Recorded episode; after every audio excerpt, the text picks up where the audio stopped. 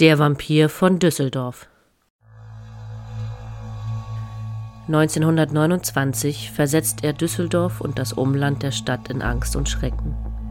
Er hat eisblaue Augen, ist in einen gut gepflegten Anzug gekleidet und akkurat frisiert. Doch mit diesem feinen Äußeren täuscht er die Außenwelt. Darüber, dass er ein brutaler Mörder ist, der es im Dunkeln zumeist auf Frauen und junge Mädchen abgesehen hat. Unter der feinen Kleidung verbergen sich eine lange, scharfe Kaiserschere und eine Vorliebe für menschliches und tierisches Blut, welches er, wie er selbst sagt, so gern rauschen hört und wovon er während seiner Taten kostet. Dies bringt ihm seinen Spitznamen ein und verfolgt ihn bis unter das Fallbeil, das seinem eigenen Leben schließlich ein Ende setzen wird.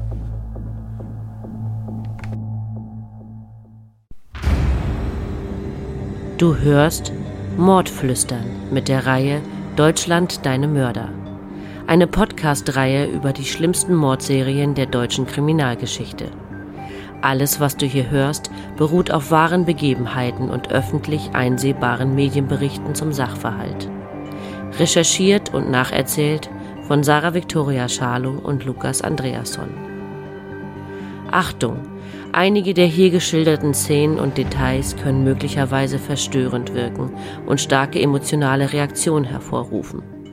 Solltest du Berichte über schwere, auch sexuelle Gewaltverbrechen sowie die Ermordung echter Menschen nicht vertragen oder verarbeiten können oder das Thema generell als unangenehm empfinden, schalte jetzt bitte ab oder höre unseren Podcast nicht allein.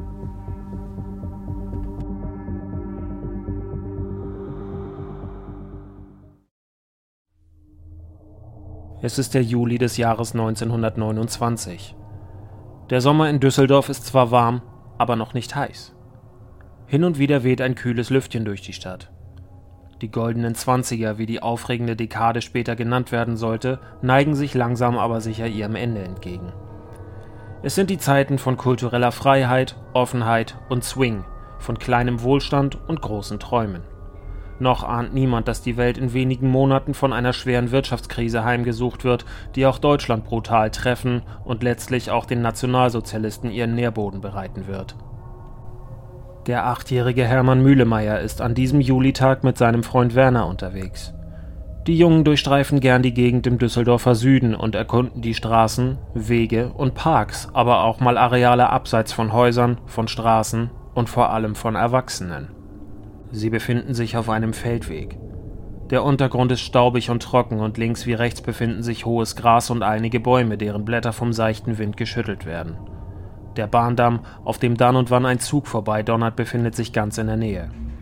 Die Jungen unterhalten sich darüber, wie sie den restlichen Tag verbringen wollen, als Werner einmal kurz im Gebüsch verschwindet. Hermann bleibt wartend zurück.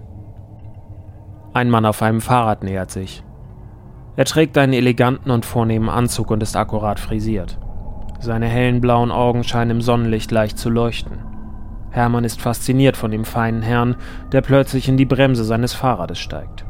Der Hinterreifen schrammt über den sandigen Boden und hinterlässt eine Staubwolke, die rasch im Feld verschwindet. Der Mann mustert den Achtjährigen und sieht ihm tief in die Augen. Hermann wird schlagartig unwohl zumute. Zu Recht. Der Mann zückt ein langes, scharfes Messer, welches er unter seinem Jackett verbirgt. Er geht auf Hermann zu mit nett dreinblickendem Gesicht. Ohne Aggression in der Stimme, ohne zu schreien und im freundlichen Tonfall sagt er: Jetzt will ich dir mal dein kleines Hälschen abschneiden. Hermann bekommt es mit der Angst zu tun, als sein Freund Werner aus dem Gebüsch zurückkommt. Er sieht die Szenerie und ruft seinem Freund zu: Hermann, lauf auf den Bahndamm! Da hinten kommt die Bahnpolizei! Der gut gekleidete Mann steckt das Messer sofort zurück in seine Jacke. Er springt auf sein Rad und tritt so schnell er kann in die Pedale. Kurz darauf ist er verschwunden und nicht mehr zu sehen. Die Jungen sind erleichtert, dass Werners Notlüge so gut funktioniert hat. Was sie zu diesem Zeitpunkt noch nicht wissen, sie sind gerade um ein Haar dem wohl gefährlichsten und meistgesuchten Mann Deutschlands entkommen einem brutalen und im wahrsten Sinne des Wortes blutdurstigen Serienmörder, der zu diesem Zeitpunkt bereits mehrere Menschen umgebracht und Dutzende weitere bei Mordversuchen schwer verletzt hatte. Der Mann heißt Peter Kürten, ist 46 Jahre alt und trägt den Beinamen der Vampir von Düsseldorf. Es sollte allerdings noch gut zehn Monate bis zum Mai 1930 dauern, bis die Polizei Peter Kürten endlich verhaften kann. Hermann erfährt in der Zeitung davon und erkennt den Mann auf den abgedruckten Fotos wieder. Bei einem Interview im Jahre 2016 lässt der inzwischen 95-Jährige jenen Tag, an dem er dem Vampir von Düsseldorf begegnete, Revue passieren. Wenn der Werner nicht gewesen wäre, hätte der mich kaputt gemacht, sagt Hermann Mühlemeier, der 2019 starb und der vermutlich der letzte lebende Zeuge des Falles Kürten war. Letzterem wurde 1930 der Prozess gemacht, der schließlich im Juli 1931 mit der Hinrichtung durch das Fallbeil endet. 1929 ist das Jahr, in dem Peter Kürten sich in einen fatalen Blutrausch steigert, acht seiner neun Morde begeht, sowie eine Reihe von weiteren Überfällen und Mordversuchen, mit denen er die Bevölkerung der ohnehin schon schwachen Weimarer Republik und insbesondere Düsseldorf in Hysterie versetzt. Doch wie kann ein Mann so dermaßen außer Kontrolle geraten und vor allem sein Treiben bestehend aus Mord, Brandstiftung, Vergewaltigung und Betrug so lange aufrechterhalten? Um den Mörder begreifen zu lernen, müssen wir in seine Vergangenheit eintauchen. Es ist der 26. Mai des Jahres 1883. In Deutschland regiert Kaiser Wilhelm I. Sein Kanzler Otto von Bismarck sichert dem jungen deutschen Kaiserreich mit seinen Bündnissen den Frieden. Wir befinden uns an diesem Tag im größten deutschen Teilstaat, in Preußen. Hier wird Peter Kürten an jenem Tag in Mülheim am Rhein geboren, einer damals florierenden Industriestadt bei Köln. Doch Peter war kein Glück beschieden, er wächst als drittältestes von 13 Geschwistern in bescheidenen Verhältnissen auf. Peters Vater, ein Sandformer und Metallgießer, ist Alkoholiker. Er schlägt die Mutter und auch die anderen Geschwister und selbstverständlich auch Peter.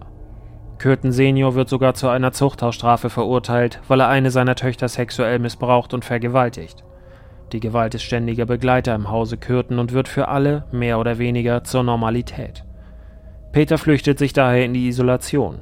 Zu seinen Geschwistern pflegt er keinen wirklichen Kontakt oder Bindungen. Er beschreibt sich ihnen gegenüber selbst als gleichgültig und scheu. Über seinen Vater sagt Peter Kürten später: Ich habe meinen Vater nie geliebt, aber immer gefürchtet. Ich habe meinen Vater schon in frühester Jugend als ein Ungeheuer kennengelernt, und es wurde uns dadurch, wenn die Mutter sagte, dann und dann kommt der Vater, eine heillose Angst eingejagt. Seine Exzesse sind zahlreich gewesen, und ich habe sie schon in frühester Jugend miterlebt. Die bestanden immer in Zertrümmerung von Möbeln und Misshandlung der Mutter, Gewalttätigkeiten gegen andere Menschen und Krakehlen und Trinken und so weiter.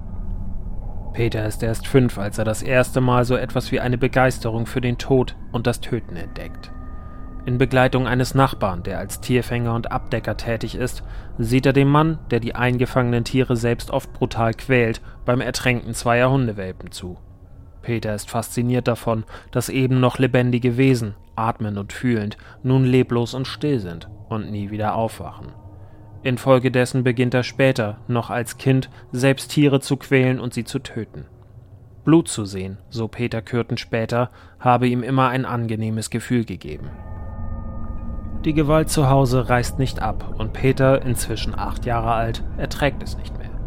Er reist von zu Hause aus, es gelingt ihm, sich drei Wochen lang mit kleinen Diebstählen und Betteleien über Wasser zu halten und sich zu verstecken. Doch die Polizei greift ihn schließlich auf und bringt ihn zurück zu seinen Eltern.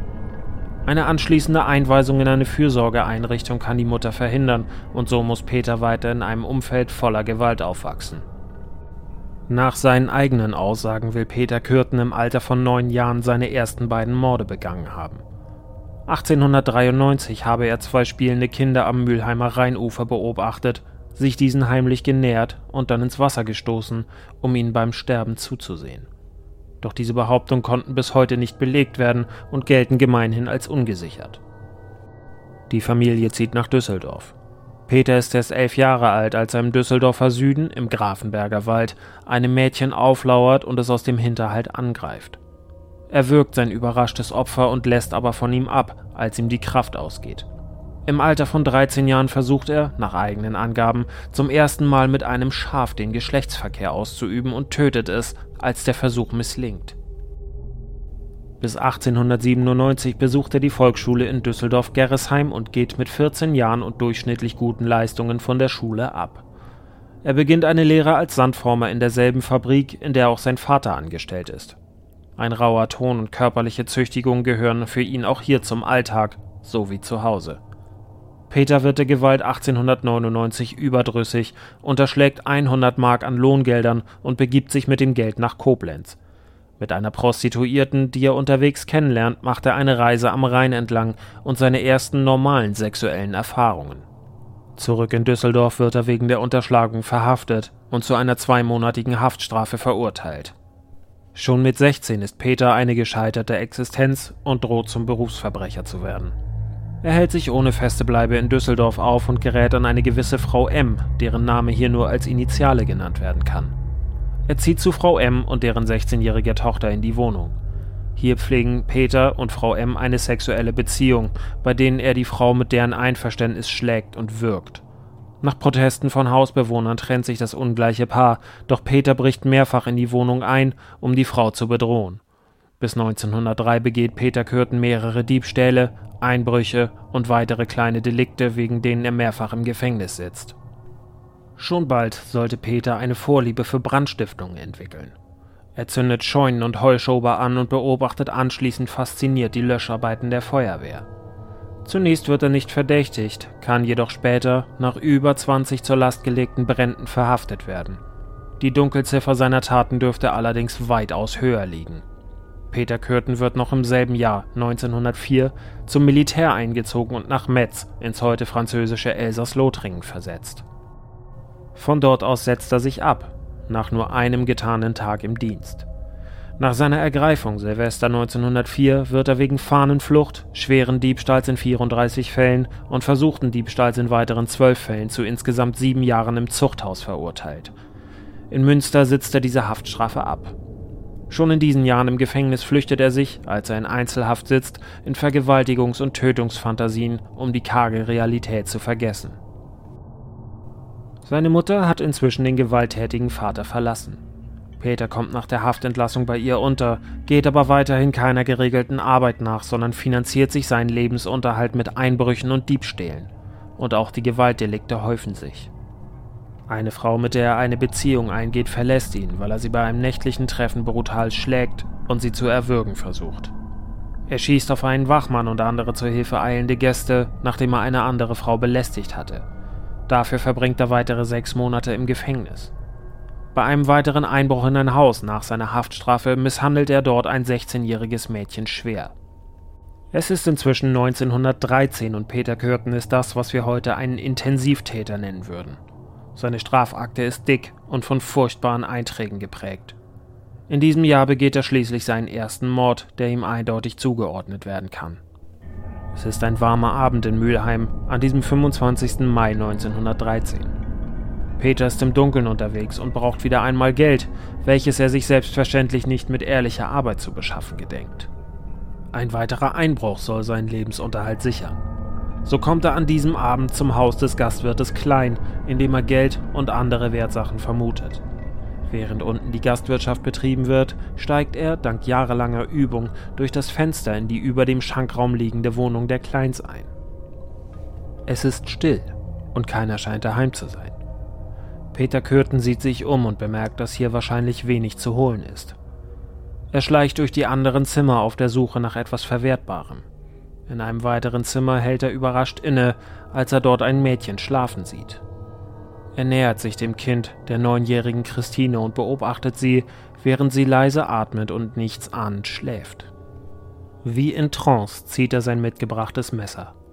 Langsam und vorsichtig nähert er sich dem Mädchen, hält ihr Mund und Nase zu und schneidet ihr mit einer blitzschnellen Bewegung die Kehle durch. Das Blut schießt aus den Arterien, befleckt Peters Kleidung. Innerhalb weniger Augenblicke ist Christine Klein tot. Während Peter bereits in die Nacht verschwunden ist, entdeckt die Mutter nur wenige Minuten später ihre tote Tochter. Am nächsten Tag besucht Peter Kürten, wie immer adrett gekleidet und frisiert, eine Gaststätte in der Nähe des Tatorts, wo er den aufgeregten Menschen zuhört, die sich über die schreckliche Tat, seine Tat, austauschen. Er saugt gierig die Gespräche auf und ergötzt sich an der Angst der Menschen. Peter Kürten wurde der Tat nie verdächtigt und mittels einer von ihm gelegten falschen Fährte wurde der Täter im Umfeld der Familie vermutet und nie rehabilitiert. Am 14. Juli 1913 wird Peter aufgrund weiterer Diebstähle verhaftet, und zu sechs Jahren Haft verurteilt. Seine Haftzeit sitzt er im schlesischen Brieg ab. Sie verlängerte sich nochmals um knapp zwei Jahre, nachdem er sich an einer Gefängnismeuterei beteiligt hatte. Den Ersten Weltkrieg verbringt er komplett hinter Gittern.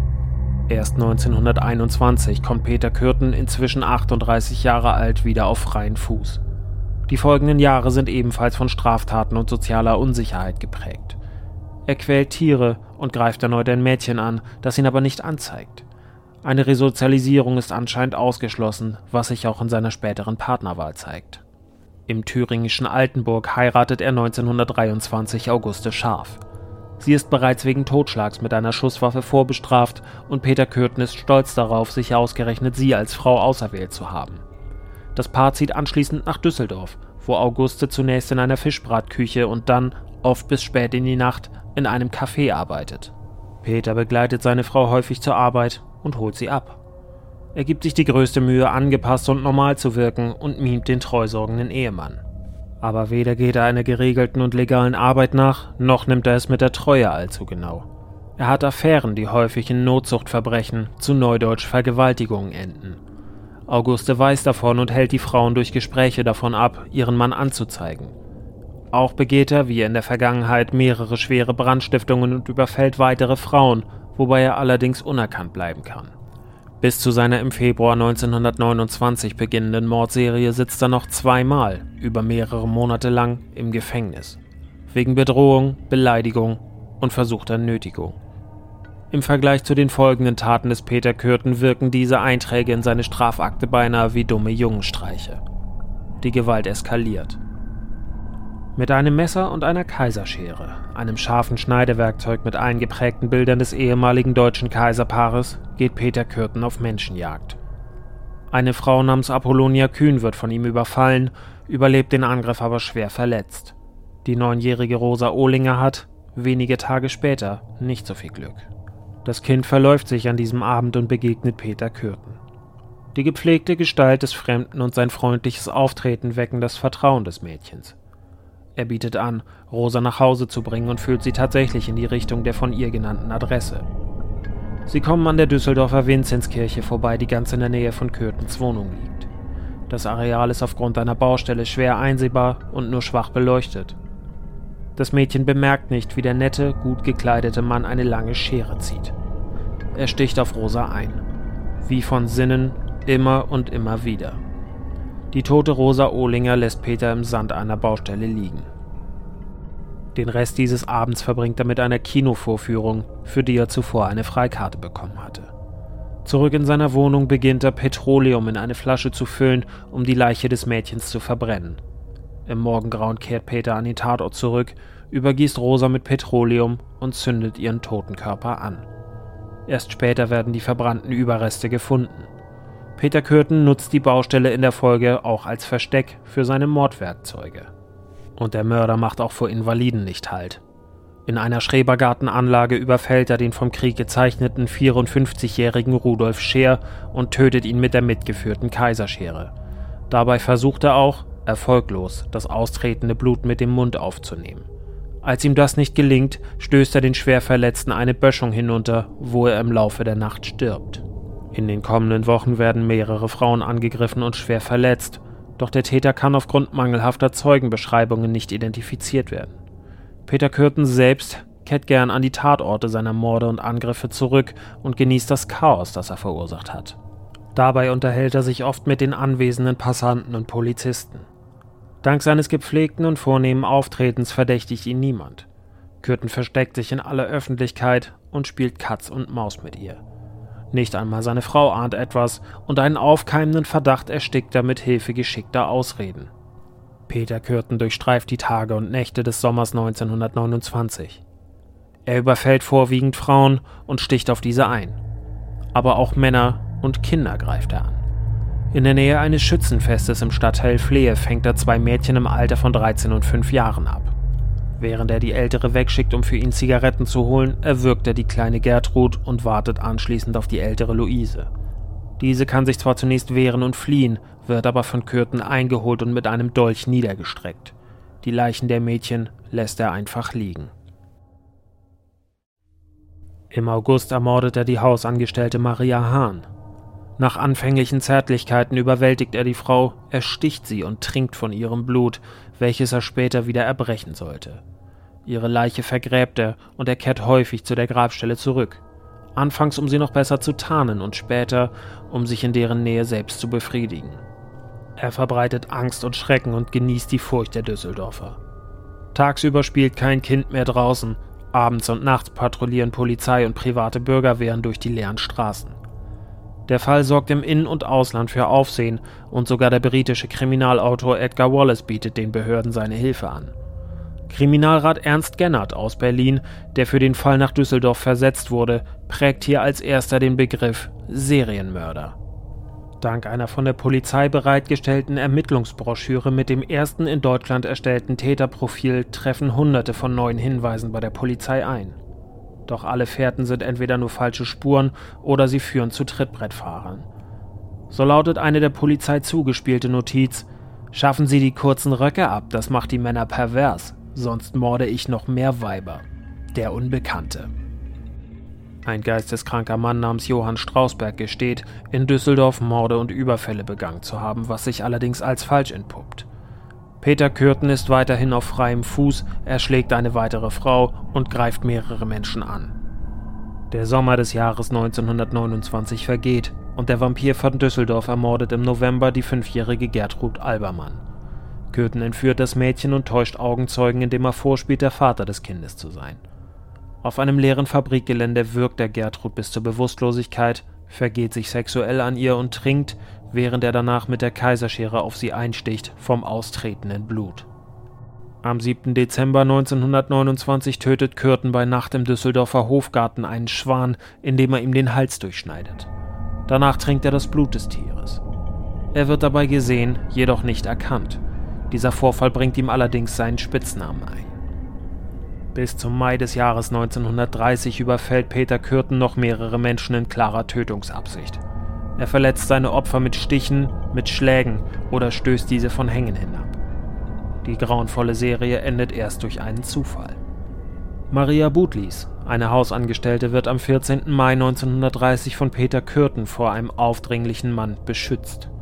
Er nimmt die junge Frau mit in seine Wohnung, wird dort selbst zudringlich und muss nach Protesten von ihr ablassen.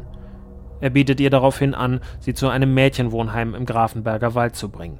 Dort angekommen wirkt er die Frau, bricht seinen Mordversuch jedoch ab und bringt sie zu einer nahegelegenen Bushaltestelle, von der er anschließend verschwindet. Maria Butlis beschreibt den Vorfall anschließend in einem Brief an eine Freundin mit dem Nachnamen Brückner. Doch der Brief wird zum Irrläufer und an eine Familie Brückmann in derselben Straße zugestellt. Diese übergibt das Schriftstück schließlich der Polizei. Maria Butlis geht mit der Polizei zusammen auf die Suche nach dem Haus, welches sie als jenes in der Mettmanner Straße 71 erkennt. Peter Kürten hingegen kann Maria Butlis aber nicht ausmachen. Die Spur ist allerdings heißer als jemals zuvor. Sie führt die Beamten zu Kürtens Frau Auguste, in deren Café sie sie mit der Geschichte von Maria Butlis konfrontieren. Auguste informiert die Polizisten darüber, dass ihr Mann aus der Mettmanner Straße ausgezogen sei und noch seine Unterstützung beim Arbeitsamt abholen wolle. Die Männer hinterlassen eine Vorladung für Kürten und suchen den Mörder beim Arbeitsamt, warten jedoch vergeblich. Peter Kürten und seine Frau treffen sich in der gemeinsamen Wohnung wieder. Sie konfrontiert ihn lautstark mit der Vorladung, den Vorwürfen und seinen Ausreden. Er knickt ein. Ja, ja, ich hab alles gemacht. In einer Unterredung gesteht er ihr alles. Die Angriffe, die Überfälle und die Morde. Auguste Kürten ist erschüttert und schlägt ihm vor, notfalls auch gemeinsam Suizid zu begehen, um einer Verhaftung zu entgehen. Doch Peter Kürten lehnt ab. Er will außerhalb Düsseldorfs untertauchen und verabredet ein letztes Treffen mit seiner Frau vor der Rochuskirche für den nächsten Tag. Am 24. Mai 1930 wird der Vampir von Düsseldorf nach einer langen und brutalen Verbrechensserie endlich verhaftet. Bei einer Gegenüberstellung wird er von zweien seiner überlebenden Opfer, darunter Maria Butlis, identifiziert. Er legt im Verhör ein umfassendes Geständnis ab und behauptet, weitere Morde und Mordversuche in und um Altenburg begangen zu haben, was sich im Nachhinein aber als falsch herausstellen sollte. Auguste Kürten quält der scheinbare Verrat an ihrem Mann sehr.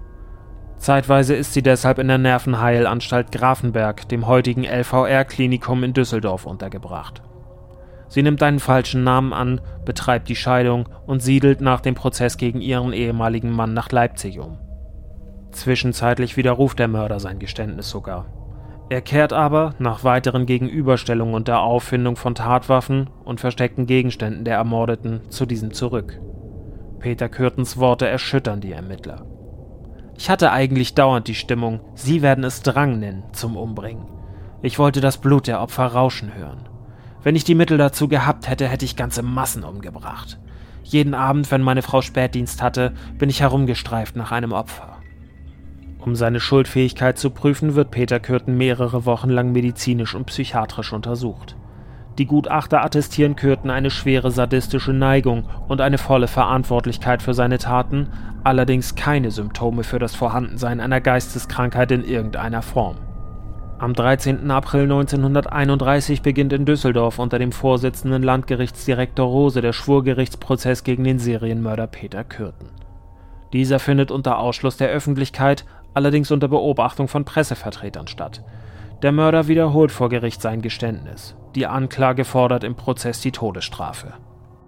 Das Gesamtbild, das der Prozess von den Verbrechen und der Täterpersönlichkeit gegeben hat, hat eine solche abgrundtiefe Verkommenheit, eine solche Gefährlichkeit des Täters und eine solche Menge Opfer gezeigt, dass wir nur hoffen können, dass sich ein solcher Fall niemals wiederholen möge. Wenn jemals ein Lustmörder die Todesstrafe verdient hat, so ist es Peter Kürten. Kürtens Anwalt, der Strafverteidiger Alex Wehner aus Düsseldorf, macht die schwere Jugend des Angeklagten geltend, räumt aber auch ein, dass sich Kürten mit dem Geständnis der Taten sein eigenes Grab geschaufelt habe. In seinem Schlusswort versucht Kürten, seinen Opfern eine Teilschuld zuzuschieben, da sie es ihm sehr leicht gemacht hätten. Er bekennt aber auch, der Todesstrafe nicht entrinnen zu können und bittet die Angehörigen der Opfer um Verzeihung. Und wenn sie dieses alles in Betracht ziehen und meinen guten Willen, alle Taten zu sühnen und Buße zu tun, erkennen, dann glaube ich doch, dass das große Rache- und Hassgefühl gegen mich nicht nachhallen wird. Und ich möchte Sie bitten, seien Sie versöhnt. Das Urteil fällt am 22. April.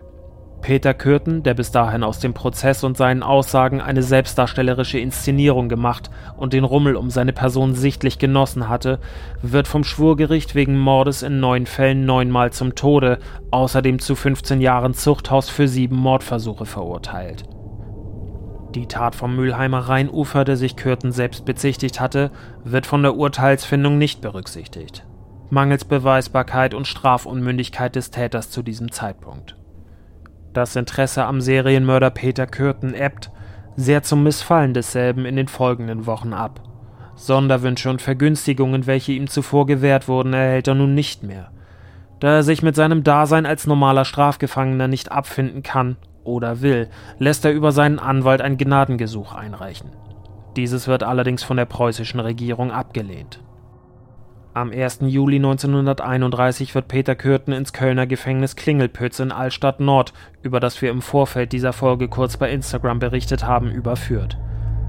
Man händigt ihm die Ablehnung des Gnadengesuches aus und informiert ihn über die bevorstehende Hinrichtung am nächsten Tag.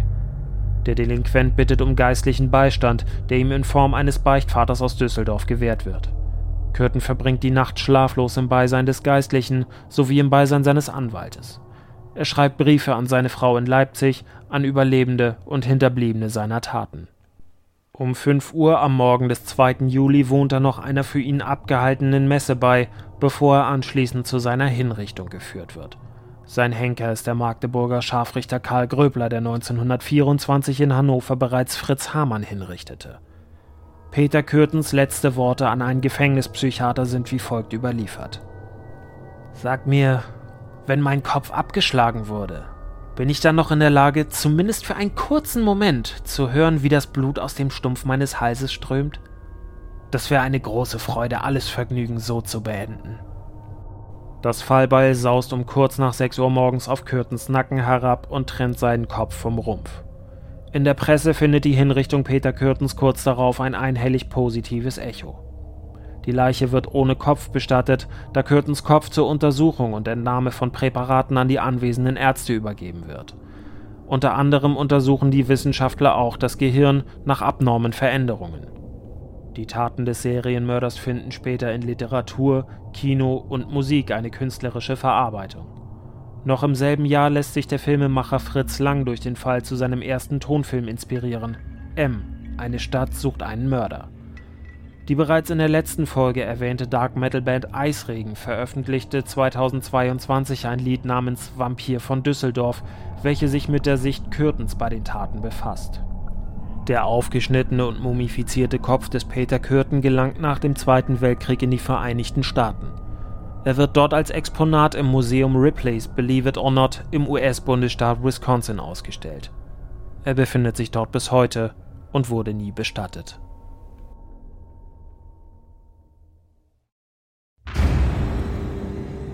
Das war Mordflüstern mit der Serie Deutschland deine Mörder.